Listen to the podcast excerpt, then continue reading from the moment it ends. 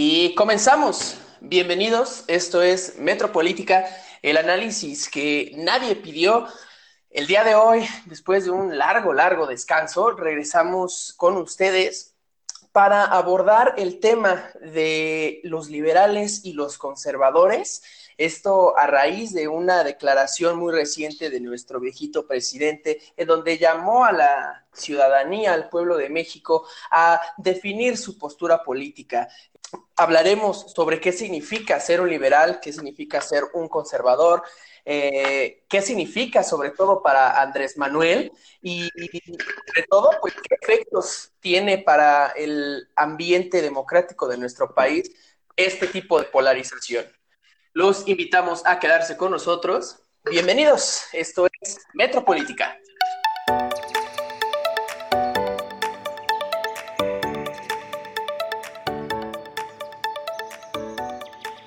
Comencemos. Me encuentro el día de hoy con mis locutores de cabecera.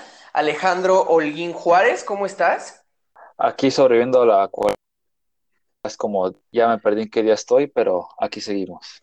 Así estamos todos, bebé, no te preocupes. Y también contamos con la presencia de Daniel Ernesto Figueroa. Hola, muy buenas tardes, Alan, y al auditorio. Saludos. Eh, por supuesto, estamos eh, a eh, vía remota, sana distancia, porque hay que seguirse cuidando de este pinche virus. Así que, pues muchas gracias por estar conmigo, chicos. Eh, me parece que ya llevábamos mucho tiempo sin subir absolutamente nada, pero pues ahorita las clases a distancia en la UAM están cabronas, ¿no? Sí, sí, nos han traído este, mucho trabajo. Como diría, nos traen a pan y... ¿Qué fue eso? Eh, Más o menos. Pero bueno, pues ahorita creo que se abrió una oportunidad y hay que aprovecharla. Eh, comencemos, chicos, dando un poco el contexto de por qué hablaremos sobre los liberales y los conservadores, ¿no? Eh, Andrés Manuel, eh, la semana pasada en una gira allá en, Veracruz, eh, atinó a decir que ya estaba bueno de medias tintas, que ya ah, era hora de que todos definiéramos nuestra postura política, nada de grises, ya todo tenía que ser blanco o negro, liberal o conservador, y además eh, atinó también a, decir que o se está por la transformación de México o se está en contra, ¿no? Eh, es decir, definió muy bien lo que significa para él ser un liberal o ser un conservador. Entonces, pues esto desató un gran análisis eh, porque, pues para empezar, a mí me gustaría preguntarte, Alejandro, en sí qué significa ser conservador y ser liberal, porque yo creo que Andrés Manuel puede tener una visión, pero existen muchas otras. Antes que nada, de maestro, son los CID en absolutos y creo que es un error de Andrés Manuel que ande diciendo esas cosas. No es que es un CID este Andrés Manuel, solo digo que no, los absolutos no son correctos, ¿no? Así es. Y yo creo que eh, la definición ha cambiado de hace dos años o más atrás, ¿no? Hablabas de conservadores y liberales. Normalmente la concepción que se tiene en general en la población es que un conservador es alguien que es a la vieja escuela, ¿no? A que le gusta mantener las cosas como están, no le gusta el cambio, mientras que un liberal es alguien que impulsa el cambio, el, lado opuesto, ¿no? Así es. hoy en, se supone que iba a ser un gobierno liberal, entre comillas, me, refiero al ámbito social, no al ámbito económico, iba a traer cambios a, la, a la población. Y desgraciadamente ya van dos años y el único cambio notable que yo puedo resaltar del gobierno de Andrés Manuel es que ha buscado combatir la corrupción y hasta eso creo que la está, se está equivocando en varios aspectos. Ya lo hablaremos más tarde, pero es como yo lo definiría. Un conservador quiere quedarse igual, un liberal busca. Ok, eh, que, que en general pues esta ha sido la, la concepción más clara y a lo largo del tiempo sobre el liberalismo y el conservadurismo, ¿no? Hiciste bien, Ale, en apuntar eh, que el liberalismo en este contexto no tiene que ver con, la, con el aspecto económico, ¿no? Que es una situación completamente diferente. Eh, Daniel, ¿tienes alguna otra visión de lo que significa el liberalismo y el conservadurismo? Pues no sé si sea, eh, o sea, si podríamos denominarlo otra visión. Ajá. Porque si te soy honesto, a Alejandro le caché poca idea. Bueno, o sea, yo, yo no la... Por dos motivos. Porque el audio fue deficiente. y segundo, porque el, habla de Alejandro es complicado, entonces no, no puede captar bien. Pero mira. amigo mío, el problema no es el audio. Soy yo, ¿Me oigo igual?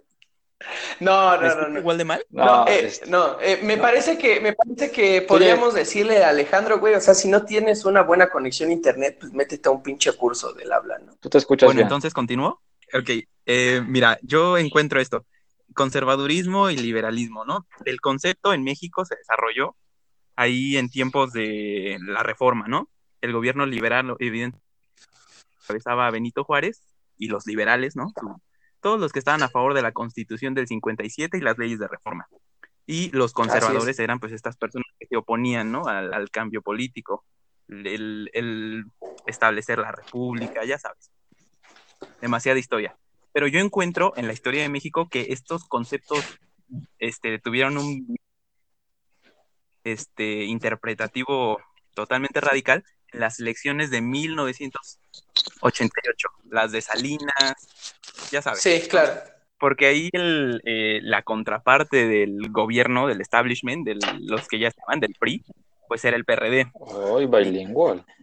Corriente de izquierda, pero que abanderó, más bien se abanderó, se apropió del concepto liberal.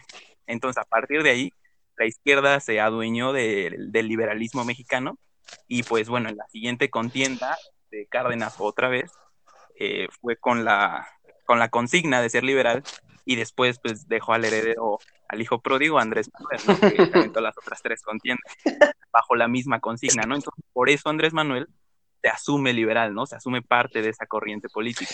Sí, y me parece muy importante que, menciones esta época de la reforma, porque Andrés Manuel, pues, tiene una manía por, eh, a pesar de él llamarse pues liberal, pues tiene esta manía por aferrarse a muchas cosas del pasado, ¿no? Entonces, pues es importante eh, establecer este, este antecedente histórico que sin duda pues sentó las bases de lo que significa ser liberal y ser conservador, ¿no?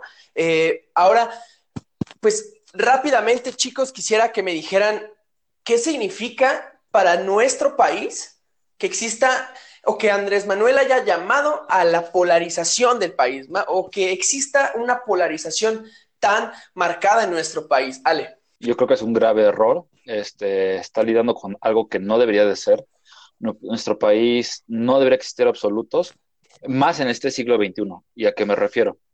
Este, sí está bien estar o elegir un bando en ciertos casos, pero hablando de, la política, y la política engloba también eh, política, economía, ámbito social y demás, demás matices, eh, elegir entre ser liberal y conservador o apoyar totalmente la cuenta de transformación o no apoyarla está mal. ¿Por qué? Porque si, eh, seamos realistas, no siempre vamos a estar de acuerdo con lo que hacen nuestros gobernantes. Claro pero va, a haber ocasiones que vamos a estar de acuerdo con ellos. Va a haber, va a haber ocasiones que así, ¿sabes qué? Creo que esto está siendo certero. Y va a haber ocasiones que vos sí sabes qué? Creo que no. Dos, dos casos que voy a dar bien rápido. ¿Qué voy a hacer? Yo creo que, por ejemplo, la creación del tren Maya, yo creo que es, buena, es buen proyecto. Pero el hecho que lo hayan cancelado el aeropuerto de Santa Lucía, creo que fue un gravísimo error. No significa que... De Texcoco, sí, perdón no significa que estoy en contra de Andrés Manuel o lo que está haciendo Andrés Manuel. Simplemente es, voy a elegir cosas que yo creo que están bien y voy a elegir cosas que creo que están mal. Y que el presidente diga, ¿sabes qué? O eliges este o eliges este lado, es un gravísimo error. Me decías, eh, Alejandro, que México no podía ser un país de blanco o negro.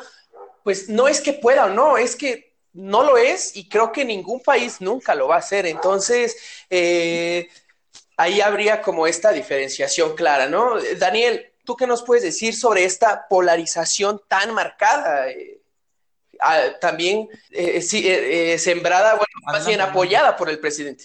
Pues mira, yo te diría que México, o sea, como tú lo refieres, es complicado hablar de una unificación absoluta porque tenemos una suerte de segmentación en todos los ámbitos socialmente, políticamente, culturalmente, religiosamente. Económicamente. Económicamente, regionalmente. O sea, tú pones a un compañero, un regio, eh, a platicar con un oaxaqueño y probablemente se quieran matar, ¿no? Porque no, o sea, la diferencia cultural es abismal. Exacto. Tú no tienes carne, güey, tú no sabes nada de carne. Nosotros, nosotros, este, a las vacas les damos, este, niños para que coman, por eso saben tan ricas.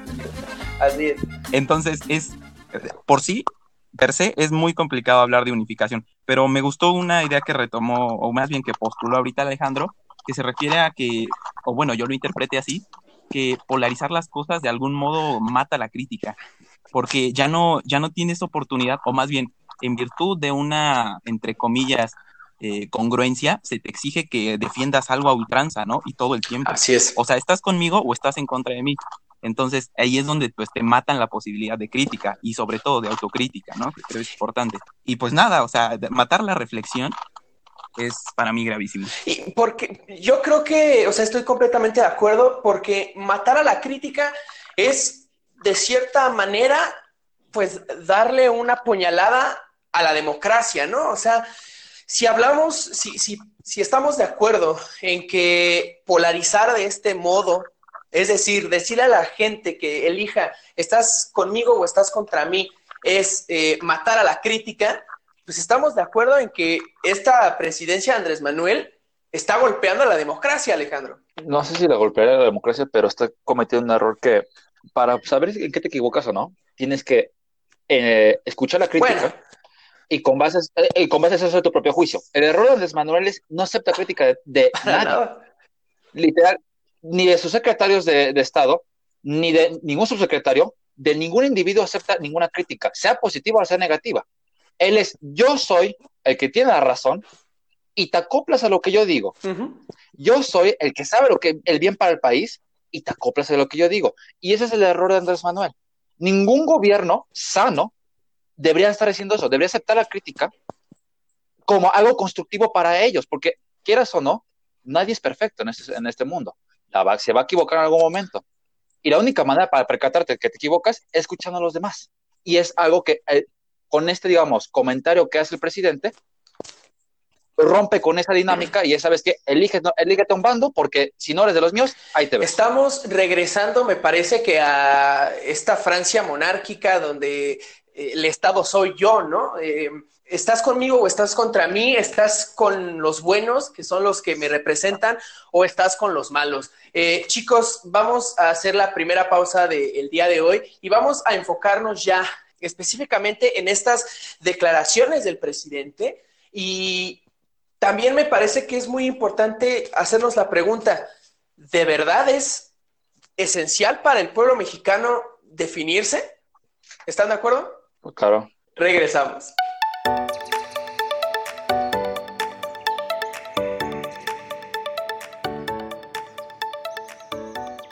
Y regresamos Chicos, vamos a seguir eh, hablando sobre este tema de los liberales y los conservadores, según Andrés Manuel, eh, poniendo otra vez en contexto esta, esta declaración del presidente eh, llamando al pueblo de México a definirse y a dejar las medias tintas, ¿no? También ahí un poquito tirándole a, me parece que era a Krause.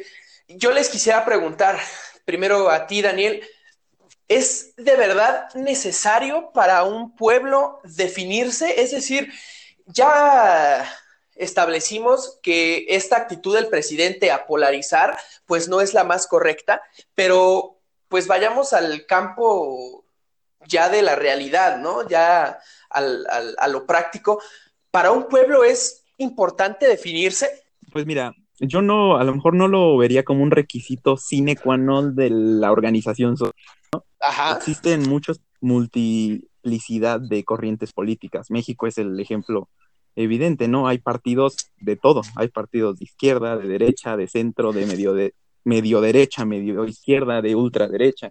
O sea, está muy fraccionado todo el, bloque político, pero yo te diría, no se podemos a lo mejor hacer la comparación este, respecto de otros regímenes políticos, y yo me, me imagino punto Estados Unidos y e Inglaterra, ¿no? En los dos existen modelos bipartidistas. Eh, queda súper claro que en, Estados Unidos están los demócratas y los republicanos, que uno corresponde a progresistas y los otros a conservadores. Y en, en Inglaterra está pues, el Partido Laboralista y el Partido este, Establishment. La verdad no sé, no estoy, no tengo bien el nombre cuál es, cómo se llama. Ajá, pero bueno, van las mismas corrientes, izquierda y derecha. Así es. Eh, o conservadores y liberales. Entonces, pues parece, parece por lo menos haber en estos dos países una suerte de relativa estabilidad democrática. ¿Sí me explico? O sea, para efectos prácticos, yo creo que sí es más efectivo para la democracia que exista un blanco y un negro, porque es, menos difícil que se, o sea, que se, que, a ver, ¿cómo explicarlo? Se pierde el impulso político cuando hay muchos, participantes, me explico? O sea, los ideales se, se abren tanto que al final ya no terminas identificándote con ninguno. Y bueno, ahora le agregamos a esto el problema de ideología que tienen los partidos políticos mexicanos, que ya lo hemos abordado en algunos otros capítulos de Metropolítica, donde decimos que pues, en algún, para unas cosas son blancos, para otras cosas son negros, y al final acaban siendo paros porque nunca se definen por un posicionamiento claro, ¿no? Entonces, pues bueno, si tu democracia es así, si todos tus partidos políticos se mueven por el, el pandero que toca mejor, pues, Estás... queda que el, que el, que el pueblo elector pues, no va a poder definir una postura congruente con su pensamiento ideológico. Y a lo mejor, a lo mejor, si existiera un blanco y un negro, sería más claro identificar cuál es el de tu elección. sin embargo, pues estábamos de acuerdo que esto, eh, pues no le responde a la ciudadanía, ¿no? Esto se trata más del el sistema político electoral que tenga cierta nación y pues eso, pues prácticamente no depende de nosotros, ¿no? Depende de los partidos. Es que no, la pregunta es ¿a quién, quién constituye a los partidos? Sí, claro. Y en, segundo término, ¿quién crea la ley electoral, no? O sea, sí es claro que facultad del pueblo. Yo creo que quitarle responsabilidad al pueblo en este sentido pues, es hacernos muy tontos, ¿eh? ok. o bueno, no asumir no asumir la responsabilidad que tenemos como democracia. ¿Sí me explico? O sea, seguir asumiéndonos como niños y decir, no, pues yo no puedo tomar esa decisión, no me corresponde, ese no es mi tema. Vamos a, hay que esperar, a que los partidos políticos y los políticos resuelvan las cosas por nosotros. Hagan algo. Así es. Exacto, como siempre. Pues, a, ver, Alejandro, eh, esta idea mm. que pone eh, Daniel es también es muy interesante. Puede que sí sea necesario para una sociedad eh, definirse. Y aunando a esto, pues creo que también hay que tener en cuenta que cuando una sociedad no tiene claro lo que quiere, lo que busca, con quién se con quién o con qué se identifica, pues normalmente va o siempre se termina decantando o siempre termina apoyando a un régimen que no le es benéfico. ¿Me explico? Sí. Sí, o sea, nada más hay que usar el ejemplo, otro de Estados Unidos como sea Daniel. O sea, una sociedad cuando no sabe lo que quiere realmente y solo vota por votar, pasa lo que las elecciones de Estados Unidos hace cuatro años. Votaron por un presidente que, digamos, económicamente les ha traído media estabilidad, pero socialmente es un caos completo este es el señor Trump. Ahora, a lo que tú decías de tener que elegir o, una postura, como sociedad, creo que sí, sí, tienes que tomar una postura, pero no una postura absoluta, y es lo que vuelvo a insistir. Sí, hay que, uno como individuo tiene que saber, ok, tengo que estar al tanto de la, de la política mexicana.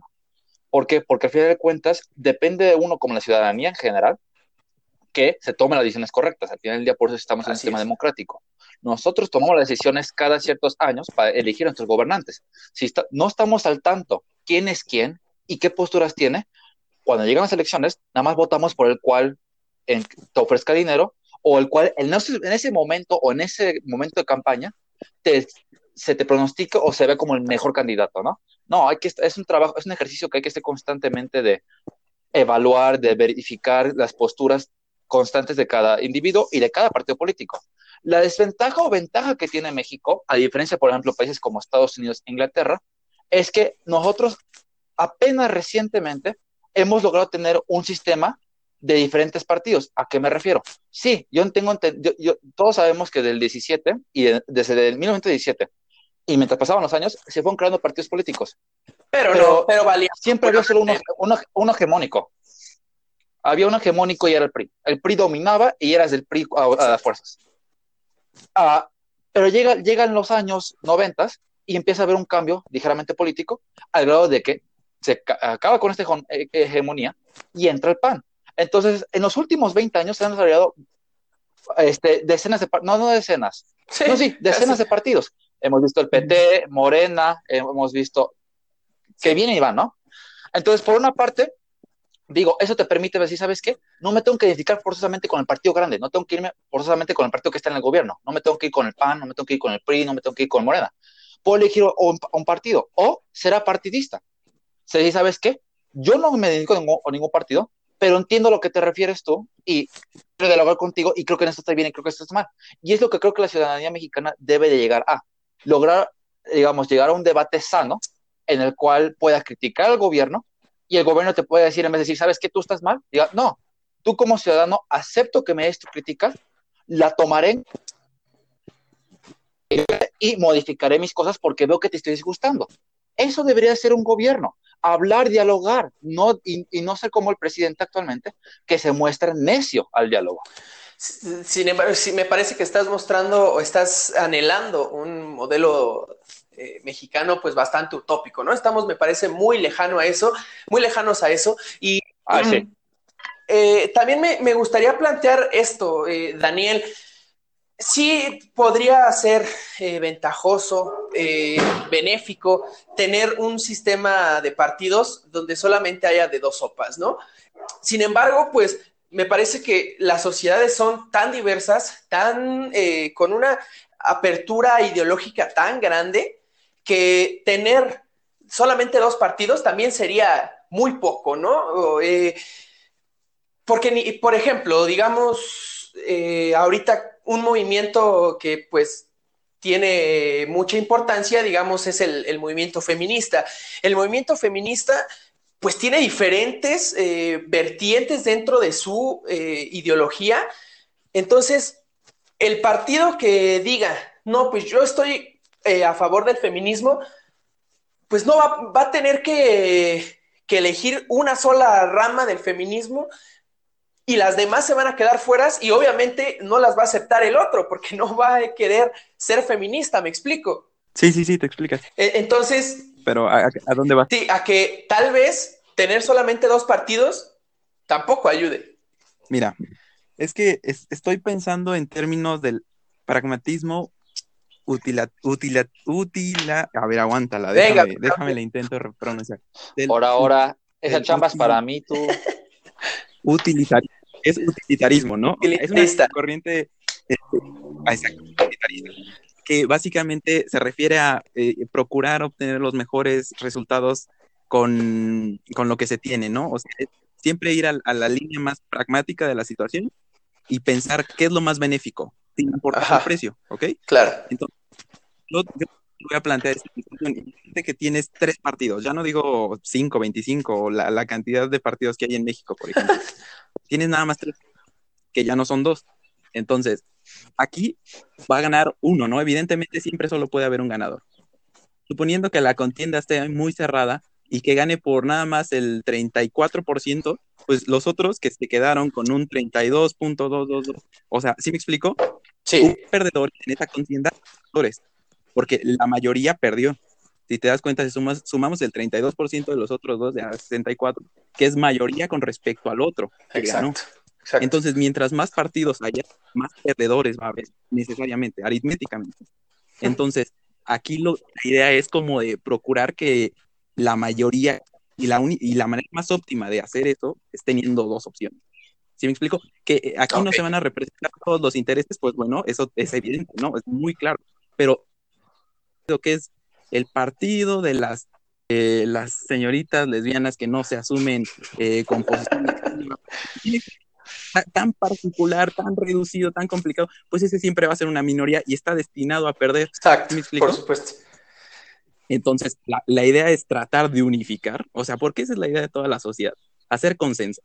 Entonces, identificarte con algo, el más cercano, y, y hacerlo, hacerlo propio y también tú darle al, a la idea. ¿Sí me explico? O sea, si tú te identificas con la derecha, pues tú te, te, apropias de la derecha y al mismo tiempo le estás dando tu ideología a la derecha, o sea, estás nutriendo las ideas de la derecha a partir de tu experiencia. Entonces, esa es la idea, ese es el planteamiento. No, no digo que ah, vamos a reprimir a las minorías, no, no, no. claro que no, sino que las incluyan. Exacto.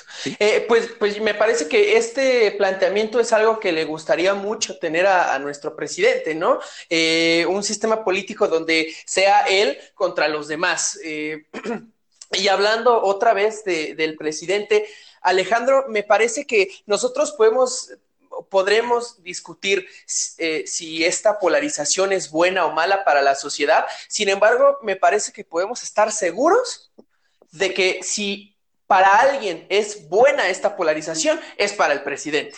El hecho de que llame a la sociedad a decir, bueno, a ver, ya, papi, eh, concéntrate, dime si estás o estás contra mí. Eh, pues la, gente va a decir, bueno, eh, creo que pues me gusta más, eh, bueno, no estoy completamente de acuerdo con usted, pero pues la gran mayoría, eh, un 51%, pues sí me, eh, me, decanto por usted, entonces ahí le va mi voto, ¿no? Ahí le va mi voto a Morena ahora en las elecciones de 2021, que me parece que este, o por eso lo está haciendo, ¿no? El presidente ya está jugando el juego político de cara a las intermedias, entonces me parece que el gran ganador de esta polarización podría ser Andrés Manuel. Eh, en eso estoy de acuerdo contigo, en el sentido de que está haciendo campaña y lo que yo lo que agregaría a lo que tú acabas de decir también es, lo hace más que nada para seguir en, en boca de todos, ¿no? sí, ah, no, claro. Eh, al final del día, si tú, te si tú te pones a pensar qué otro actor político tiene la fuerza suficiente para hacerle cara a Andrés Manuel, ahorita en este momento no hay nadie. No, no, no, hay, no hay actor político que pueda hacerle cara al presidente. ¿Por qué? Saludos a, Jalisco, ¿no? Saludos a, a Jalisco allá el señor Alfaro. Ay, deja, al gobernador en paz ese güey que no puede lidiar con su policía, no puede, no puede cuidar a sus ciudadanos si quiere que se calle. No, lo que a mí me da mucha risa, paréntesis, me da mucha risa cómo ya muchos, muchas personas están queriendo hacer presidenciables, hijo de la chingada. Digo, que quede claro, no puede, no, no puede cuidar a su ciudadanía. O sea, no puede controlar a los policías y que ellos no deben de. O sea, no, no, no, es, otro, otro debate para otro momento, ¿no? sin embargo, estaba diciendo Andrés sin embargo, o sea, Ale, completamente de acuerdo contigo, o sea, Alfaro tiene en muchos aspectos a Jalisco, pues, bueno, socialmente lo tiene muy enojado, muy desestabilizado, sin embargo, eh, eh, esto también atiende al tema que estamos hablando. Eh, tal vez a muchas personas no les guste del todo Alfaro, pero pues es el único que abiertamente le está, se le está poniendo de frente al presidente. Entonces, pues, ¿qué es lo que hace los detractores a Andrés Manuel? Pues decir, bueno, pues me voy con Alfaro, ¿no? O sea, puede, puede que él no me caiga tan bien, pero pues si es la única opción, al parecer, que le está haciendo frente a Andrés Manuel, pues, pues yo me voy con él. Eh, o sea, sí, y ahí es donde yo llegaría lo que está diciendo de mi mundo utópico, ese es el error. O sea, el error es ese de, ¿sabes qué? Tú porque le vas a, es el único que estás dispuesto a hablar en contra de Andrés Manuel, me voy contigo. No, lo que debe haber es constantemente ese discurso político de querer buscar a alguien que realmente me interese. Y no solo irme por el primer vato que se presenta y que dice, ay, sí, yo le voy a dar sabor más datos al presidente.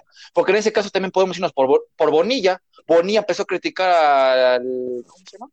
al subsecretario de salud hace meses y dices, ah, no, Bonilla es morena, pero también critica, pues no. Sí, sí, sí. Pero, fíjate, eh, yo aquí vuelvo a lo mismo.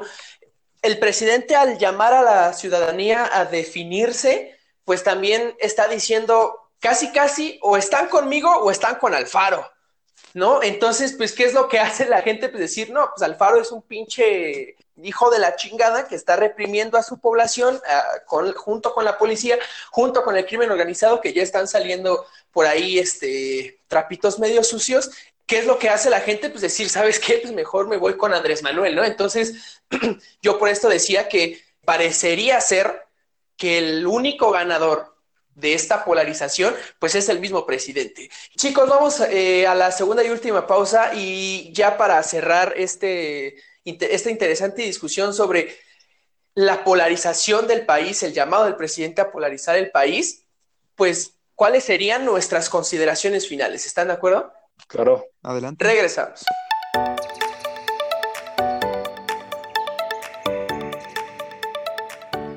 Y regresamos, eh, amigos, ya para terminar este, esta interesante discusión, eh, me gustaría hacerles una pequeña observación. El bloque anterior estuvimos hablando sobre, bueno, el primer bloque sobre liberales y conservadores y el pasado estuvimos hablando sobre las diferentes ideologías que pueden concentrarse en los partidos políticos. Sin embargo, algo que hemos dejado sin analizar es que a lo que realmente se refiere el presidente es o estás a favor de la cuarta transformación, o sea, estás a mi favor o estás en contra.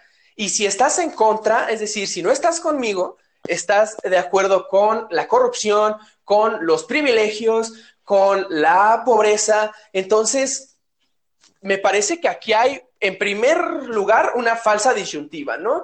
Eh, un maniqueísmo muy marcado, muy negativo, porque a quién chingado se le puede ocurrir, más que a él, que estar con él es a fuerzas ser bueno y estar en su contra es querer al PRIAN de regreso. Daniel. Pues mira, yo no, o sea, no encuentro tan, tan mal, porque mira, o sea, la situación como la planteas no se me hace tan gravosa. Ok.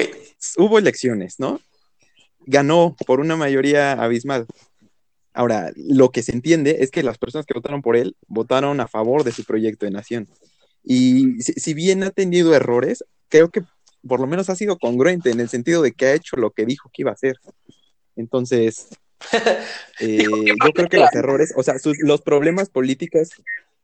Perdón. Dijo que iba a vender el avión. Ah, bueno, es que ese, no se vendió no por falta de voluntad, sino por falta de compradores, ¿no? O sea, pero la intención es. No iba a militarizar, no, iba, no iba a militarizar el país y mira en qué estamos. ¿no? iba a sacar a los militares a la calle y en qué estamos ahorita. Bueno, es que ese fue de, las, de los primeros programas que abordamos, no sé si te acuerdas de, que la situación estaba mucho peor de lo que se imaginaba el presidente. Sí. Entonces, ese tema ya lo abordamos, los invito a que lo vayan a escuchar. y a no sacarlo, este, ya no interrumpirme. Sí, sí. Mira, ya se me olvidó que estaba. sí, eh, decías que salvo algunas excepciones, pues Andrés Manuel ha cumplido con su proyecto de nación que fue por el que votaron. Exacto, exacto, sí, sí, sí, o sea, yo sí creo que casuísticamente se han dado cosas que han sido importantes señalarlas, criticarlas, claro, o sea, yo estoy súper a favor de la autocrítica, pero pues mira, si la mayoría votó por él, yo creo que, pues que diga, están conmigo o en contra de mí, pues no, es, no se me hace tampoco extraordinario, o sea, si de algún modo no llama a la unidad nacional y eso también es muy criticable, pues tampoco se me hace así desquiciado y decir, oh, por Dios, no, el presidente está dividiendo a la nación. Pues no, claro que no, ya existían. Y, yo creo que esto también es un problema marcadamente de clases, ¿eh? O sea, aquellos detractores del presidente, vamos a decirlo, en, la mayoría de las situaciones, en la mayoría de los casos, son, personas acomodadas. O sea, y no, tampoco quiero, de, o sea, hacer la división barata y súper chafa que hace el presidente, decir, no, pues mira, los fifis tienen varo y, van en contra de la cuarta transformación. Los pobres, los humildes, las personas que quieren salir adelante, somos los buenos y los que estamos con la cuarta transformación. Claro que no, pero sí he de decir que es un problema también de clases con el que se identifican muchas personas, la mayoría sin identidad política.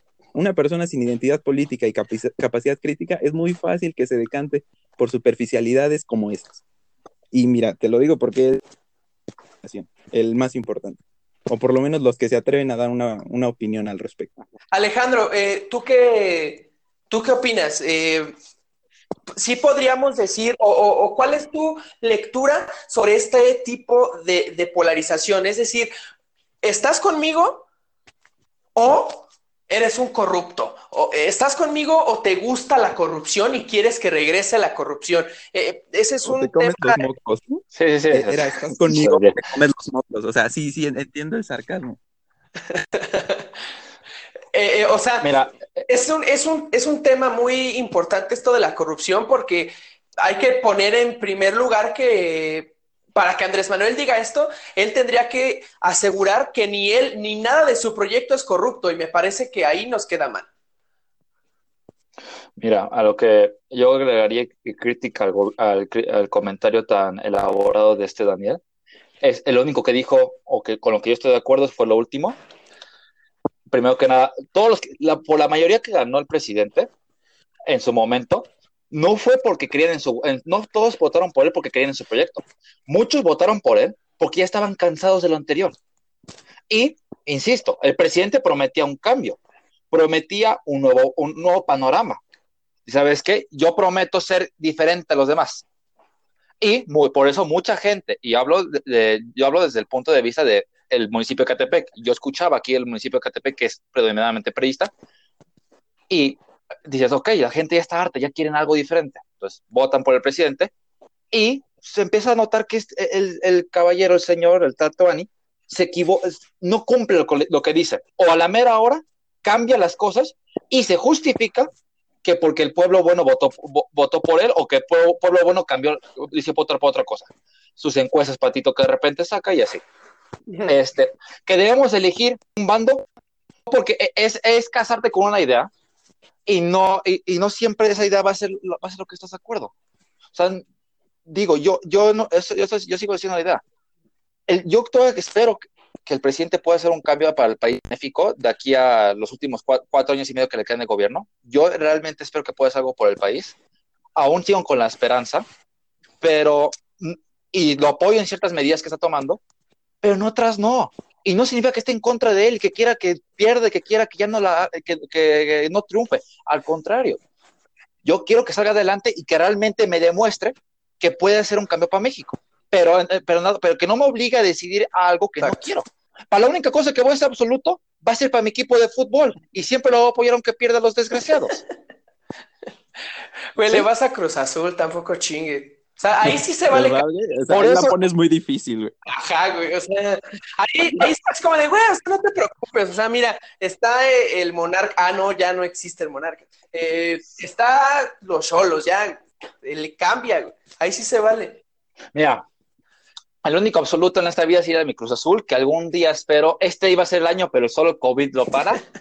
este nada más por esa razón, pero es lo único que puede ser absoluto. En lo demás, no. Tienes que estar dispuesto al cambio, tienes que estar dispuesto a que va a haber o cosas que van a estar buenas, que te van a agradar, cosas que no te van a agradar, y que un gobernante y el grado del presidente de la República te pide, porque si no sabes que comes mocos, como diría Daniel, está mal está completamente mal. Y, me parece, chicos, que la última manifestación eh, más clara de esta eh, pretendida polarización, bueno, eh, este intento por polarizar aún más, porque sí hay que dejar en claro que el país sí está polarizado, sí está dividido y esto no tiene pues prácticamente nada que ver con el presidente en muchísimos aspectos. Eh, sin embargo, en la polarización que eh, encabeza el presidente, su última manifestación pues vino desde Palacio Nacional con este documento que salió de la, del BOA, si lo recuerdan, si escucharon sobre el BOA. Daniel. Sí, ah, em, y aquí es muy importante señalar que, bueno, en primer lugar, el documento es más falso que un pinche billete de cinco varos. Ahí ya se ve un claro intento casi, casi patético del gobierno de la República por eh, dividir a la población y algo que a mí me preocupa es que dentro de los opositores Andrés Manuel se encuentran ahí consejeros del Instituto Nacional Electoral. El presidente ya le está diciendo a la gente, hey, estos güeyes están en mi contra. Si las elecciones no favorecen a mi partido, aguas, porque estos güeyes ya desde ahorita están mostrando que me quieren tumbar. Daniel. Pues mira, es bien interesante que lo dices. Claro que es una manipulación política, o sea, es, es, es, evidente, pero pues mira, igual que todas las artimañas políticas, yo no sé por qué santificar a la figura de la política como si fuera algo limpio. Pues claro que no está lleno de, de artimañas, de, pues es que esto era la cuarta transformación. de las personas. No, no, no, es que no es, eso no es propio del sistema político mexicano, eso es del, o sea, el, el, príncipe de Maquiamelo básicamente se trata de ver cómo engañamos al pueblo más fácil para mantenerlo. Sí, Entonces, esa es la política. Ahora, eh, lo hemos dicho, Andrés Manuel siempre ha sido un gran político y lo sigue ejerciendo, ¿no? Todavía cuando debe estar ejerciendo funciones de administración pública, pues sigue ejerciendo su, sus buenos oficios. Así es. Bueno, y ahora en, concreto lo que dices de, los consejeros, sí, sí es grave. O sea, es, atentar contra contra el, tribunal electoral o, o, directamente el INE, que son este, los dos a su manera, no completamente, no, no literalmente organismos autónomos, pero pues sí dotados de autonomía, ¿no? Este, pues nada, viene a, a dañar la constitución del Estado mexicano, viola el Estado de Derecho, sí, también, este, pero pues hasta ahorita son advertencias. O sea, como tú lo dijiste, yo creo que es bueno identificarlo, hacer la crítica y no dejarse llevar por eso. Así es. ¿Sí me explico? O sea, saber distinguir por qué lo hizo, cuáles fueron sus motivaciones y poder este, adelantarte a cuál es su intención. Esa es la lectura que se debe de hacer de la situación y por lo tanto no caer en el juego, ¿no? En la manipulación política. Alejandro, ah, sí, perdón. Muchísimas personas no van a hacer esto ah, bueno, decía, muchas personas no, a lo mejor no encuentran este, este camino lógico y sí, sí puede llegar a, ocasionar que haya una suerte de, deslegitimización. Venga, segunda. O sea, que se le quite.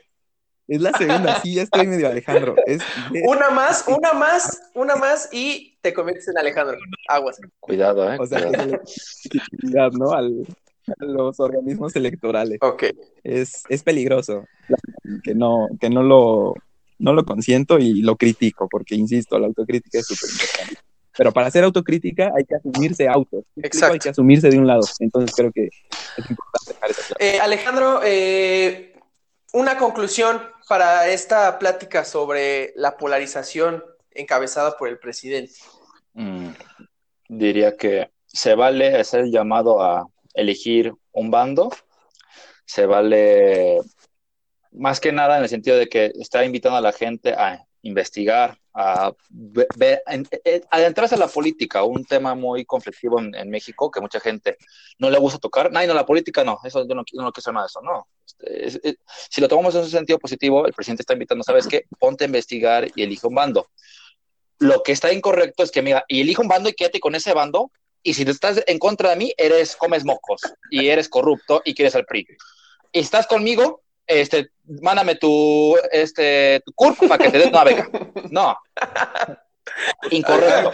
Oye, no, no digas eso, güey, no digas eso. Oye, este, a mí me caga el señor y, es lo que me mantiene.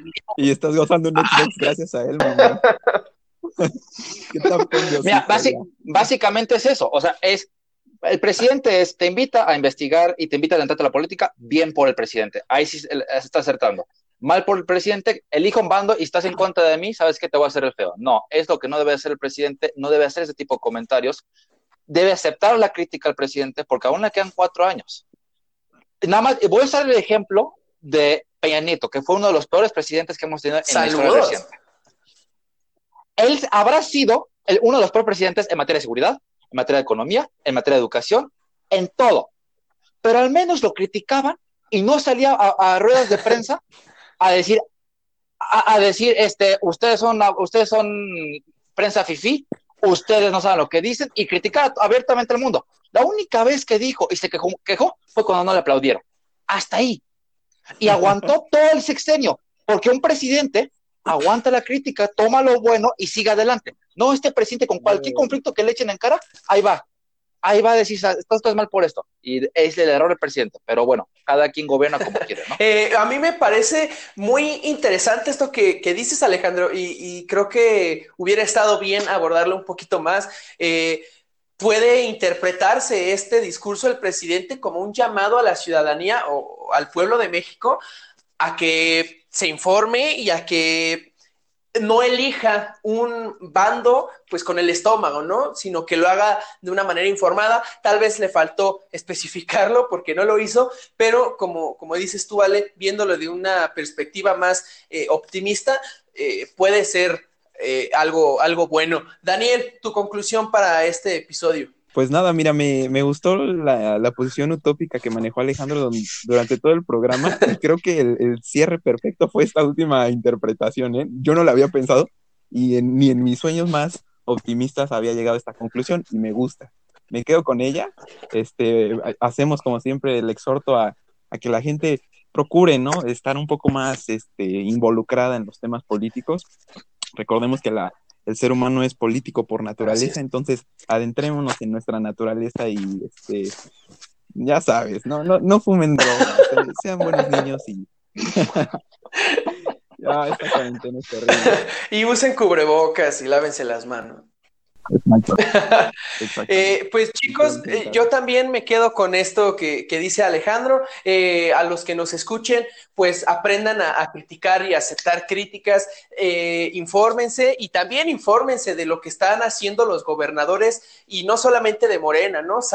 investiguen lo que hacen los demás gobernadores para que vean, pues que de los dos lados se cuecen habas, ¿no? Que, que, tanto Morena como el PRI, como el PAN, como el gobierno federal pues tienen cosas buenas y tienen cosas malas, así que pues si vamos a polarizar y vamos a dejarnos de medias tintas y vamos a elegir un bando, elijámoslo, ya casi vienen las elecciones, pero elijámoslo bien, ¿no? Concretamente. Eh, chicos, pues muchísimas gracias por estar otra vez conmigo. Eh, se vienen pronto eh, pues los festejos de Metropolítica del primer aniversario, así que ahí estaremos eh, subiendo un poco más de contenido. Eh, Daniel, muchas gracias. Muchas gracias. Íbamos a hacer una feria, ¿verdad? Pero, no sé. Sí, ya, ya, ya teníamos una calle ahí en Ecatepec cerrada con una gran barbacoa, eh, un plato de esos que viene barbacoa con arroz y nopales al lado. Pero bueno, en cuanto toda esta pandemia pase, ahí lo haremos. Gracias, Dani. Muchas gracias a ti, cuídate. Igual, bebé. Este, gracias, Ale. Eh, sabes, todo un gusto poder participar ya en mi momento de ilustración que tuve este episodio. Sí, ahora saliste como el iluminado de Baviera en este episodio. Eh, chicos, cuídense mucho, quédense en sus putas casas eh, gracias por escucharnos. Esto fue Metropolítica. Hasta luego. Cuídense. Gracias, bebés.